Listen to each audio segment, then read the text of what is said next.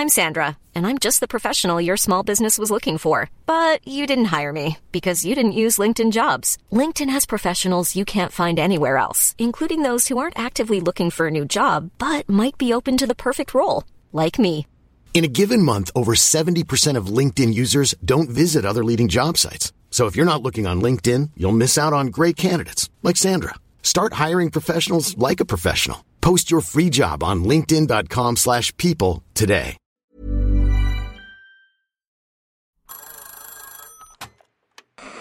Hola. Hola. Hola. Hola, hola. ¿Estás ahí? ¿Quieres saber lo que está pasando en tu país y en el mundo en pocos minutos? Te lo cuento.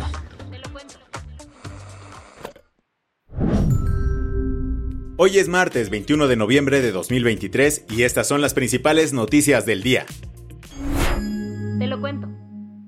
Quiero darle las gracias a todos y no podía terminar de otra manera. ¡Viva la libertad, carajo! ¡Viva la libertad, carajo! ¡Viva la libertad, carajo!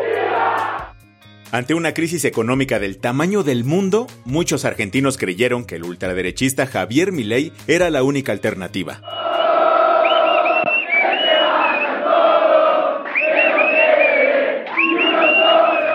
El hartazgo de los argentinos respecto a su sistema político y económico se hizo evidente este domingo que acaba de pasar, cuando salieron a votar en la segunda vuelta presidencial. Tenían que elegir entre dos candidatos cuyos planes de gobierno eran radicalmente diferentes. Al final, la victoria se la llevó el economista ultralibertario Javier Milei. Sí, sabemos que has escuchado de Milei por todos lados. Pero, ¿quién es? En su pasado juvenil fue portero de un club de la segunda división argentina y luego se convirtió en economista por la Universidad de Belgrano. Se define como anarcocapitalista y es un fiel partidario del liberalismo libertario, o sea, eso del Estado no le gusta. Considero que el Estado para lo único que sirve es para seguridad y justicia. Sin embargo, como filosóficamente soy anarcocapitalista, considero que el progreso tecnológico puede derivar en distintas cuestiones que nos pueda permitir merecernos un mundo sin Estado.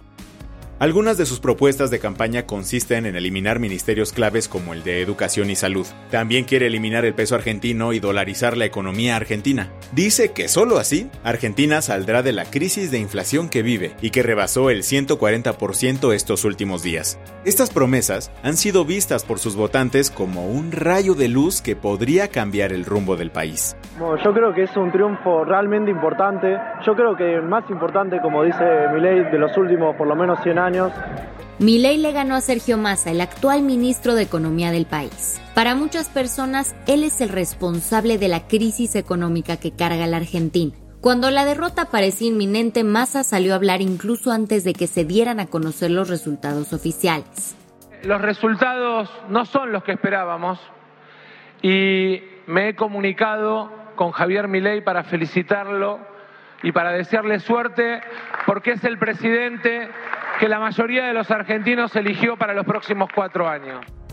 Momentos más tarde, Milei pronunció un discurso a las afueras del Hotel Libertador en el que comentó que A los argentinos quiero decirles que a pesar de los problemas enormes que tiene el país, a pesar de lo sombrío que luce la situación, quiero decirles que Argentina tiene futuro, pero ese futuro existe si ese futuro es liberal. Mientras muchos celebran, la victoria de Milei también resulta preocupante para millones. Un joven argentino que habló bajo anonimato con el equipo de Teleca desplegado en Buenos Aires comentó. Eh, acá perdimos todos, o sea, no ganó nadie, eh, porque la gente votó en contra del peronismo, no votó en contra de masa. Votó con odio, no votó con, con ideología. ¿Y ahora qué sigue? Milei asumirá la presidencia el próximo 10 de diciembre. Y aunque trae propuestas súper radicales, deberá negociarlas con el Congreso. Esto porque su partido, La Libertad Avanza, consiguió menos del 15% de los curules. Lo mismo en el Senado, donde tiene menos del 10% de las bancas. ¿Qué más hay? Los meros meros del Frente Amplio por México eligieron a Santiago Taboada como único precandidato para el gobierno de la CDMX, ampliando las grietas entre la alianza opositora. ¿Recuerdas que la semana pasada el Frente anunció su proceso para revelar a su futuro candidato a la jefatura de gobierno de la Ciudad de México? Pues ya se echó para atrás. El viernes pasado los líderes nacionales del PRI, PAN y PRD nombraron al panista Santiago Taboada como su precandidato. Así le dijeron adiós al plan original que incluía foros, debates y encuestas entre los aspirantes. Esta decisión fue anunciada por Alejandro Moreno, líder nacional del PRI, y nos dio un flashback a lo que sucedió con Beatriz Paredes, exaspirante presidencial del Frente, a quien también mandaron a volar antes de finalizar el proceso de selección. Al que no le gustó nada que le dijeran thank you next fue Adrián Rubalcaba, que iba como candidato del PRI. En una conferencia de prensa anunció. Yo hoy tomo mi determinación de salirme del PRI, es algo irrevocable. También acusó a Alito Moreno de traición y engaño. Me utilizaste, Alejandro, y no se vale. Y lamento mucho que la misma dirigencia y la misma candidata a la presidencia me hayan mentido de la manera en la que me mintieron y en donde simularon un acto democrático. Además reveló que rechazó un asiento en el Senado, premio de consolación que le había ofrecido Alito. Adrián Rubalcaba dijo que ya era muy tarde para tal regalo, porque había tenido un intercambio de insultos con Alito por teléfono. A pesar de los disgustos, Santiago Taboada será quien se enfrente a Clara Brugada, precandidata de Morena, en lo que promete ser una disputada batalla electoral por la jefatura de gobierno capitalina. Las que tienes que saber. En medio de este drama electoral, ayer iniciaron las precampañas presidenciales en México. Durante este proceso, Claudia Sheinbaum, Xochil Gálvez y Samuel García recorrerán el país para convencer a los militantes de sus respectivos partidos. Claudia, precandidata por Morena, arrancó su tour en Boca del Río Veracruz y en su primer spot nos dejó este mensaje. Estoy orgullosa de ser parte de la transformación, orgullosa de ser mexicana. Sigamos construyendo el mejor México posible. Xochitl del Frente Amplio por México se lanzó a Coyuca de Benítez en Guerrero, el municipio afectado por el huracán Otis, para dar inicio a su precampaña. También lanzó su spot, en el que parada fuera de Palacio Nacional dijo: Esta es la puerta que toqué y que no me abrieron, pero millones de mexicanos me abrieron la suya. Gracias a ellos, hoy quiero ser tu candidata y juntos vamos a abrir las puertas de Palacio para todos. Mientras tanto, el precandidato Fosfo Fosfo de Movimiento Ciudadano empezó su recorrido en Monterrey, iniciando su spot así. Soy Samuel García. Hay quienes dicen que soy un meme. Lo que no te dicen es que derroté a la vieja política de Nuevo León. Las precampañas terminarán el 18 de enero de 2024 para ir calentando motores al inicio de las campañas que arrancan el primero de marzo. Más de 40 días después del inicio de la guerra, Israel y Hamas podrían estar cerca de un acuerdo para liberar a los más de 200 rehenes que permanecen secuestrados en Gaza desde el 7 de octubre. Esto fue reportado ayer por The Guardian, citando a funcionarios estadounidenses, israelíes y el primer ministro de Qatar. El pacto incluiría un cese al fuego limitado en Gaza y la liberación de prisioneros palestinos en cárceles israelíes. Además, se busca una pausa humanitaria para suministrar ayuda a la franja de Gaza. A pesar del optimismo de algunos funcionarios de la Casa Blanca sobre lo inminente del deal, Washington reconoció que las negociaciones son delicadas y podrían colapsar. ¿Eres fan de ChatGPT? Aguas, porque la empresa detrás de tu plataforma de inteligencia artificial favorita está pasando horas críticas. Todo empezó el viernes, cuando el Consejo de Administración de OpenAI, la empresa dueña de ChatGPT, despidió a Sam Altman como CEO. Argumentaron que habían perdido la confianza en él por fallas de comunicación. Pero a las pocas horas Sam recibió una jugosa oferta de Microsoft. La empresa de Bill Gates lo contrató para liderar un nuevo laboratorio de investigación avanzada. Ahora la inmensa mayoría de empleados de OpenAI amenazaron con renunciar si Sam Altman no era restituido.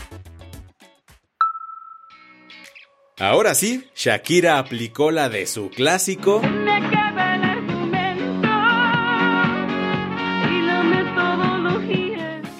Y es que ya sin argumentos, ayer reconoció ante la audiencia de Barcelona que cometió un fraude fiscal de 14.5 millones de euros entre 2012 y 2014. Durante la última sesión de su juicio, el magistrado José Manuel del Amo le preguntó. ¿Conoce los hechos y se conforma con las nuevas penas que le han sido solicitadas? Sí. Muy bien. Pues puede volver a su... Puede volver a su Gracias. ¿Cuáles son esas penas? La cantante recibió una sentencia de 3 años de cárcel y una multa de 7.3 millones de euros. Aunque Shaki no pisará la prisión, pues sus abogados llegaron a un acuerdo con las autoridades para que, en lugar de eso, pague una multa extra de 432 mil euros. La del vaso medio lleno. Faltan muchos esfuerzos, pero Acapulco se volverá a levantar tras el paso del huracán Otis hace unas semanas. This natural disaster has created a crisis, and Acapulco needs your help. Esa era la voz de Stefano Sisipas, la estrella griega del tenis mundial. Él, junto con Zverev, Dimitrov y todo el abierto mexicano de tenis, están sumando esfuerzos para recuperar a Acapulco. Mextenis, la organizadora del torneo, compartió ayer una campaña de donación. La iniciativa se llama Siempre Contigo Acapulco y en alianza con Construyendo.org recaudará fondos para construir y rehabilitar casas dañadas por la tormenta. Tú puedes hacer la diferencia. Checa toda la info en las redes sociales del Abierto Mexicano de Tenis. Con esto cerramos las noticias más importantes del día. Yo soy Andrea Mijares. Y yo soy Baltasar Tercero. Gracias por acompañarnos hoy en Te lo cuento. Nos escuchamos mañana con tu nuevo shot de noticias. Chao.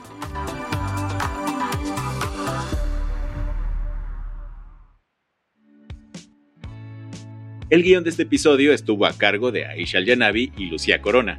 Paula Gándara es la editora del guion y la dirección editorial es de Sebastián Ermenger. Gelúe Santillán es la directora creativa y el diseño de sonido está a cargo de Alfredo Cruz.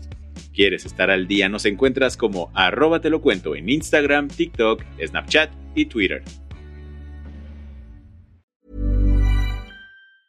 Small details are big surfaces. Tight corners are odd shapes. Flat, rounded, textured, or tall. Whatever your next project, there's a spray paint pattern that's just right.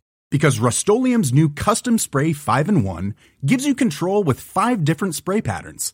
So you can tackle nooks, crannies, edges, and curves without worrying about drips, runs, uneven coverage, or anything else. Custom Spray 5 in 1. Only from Rust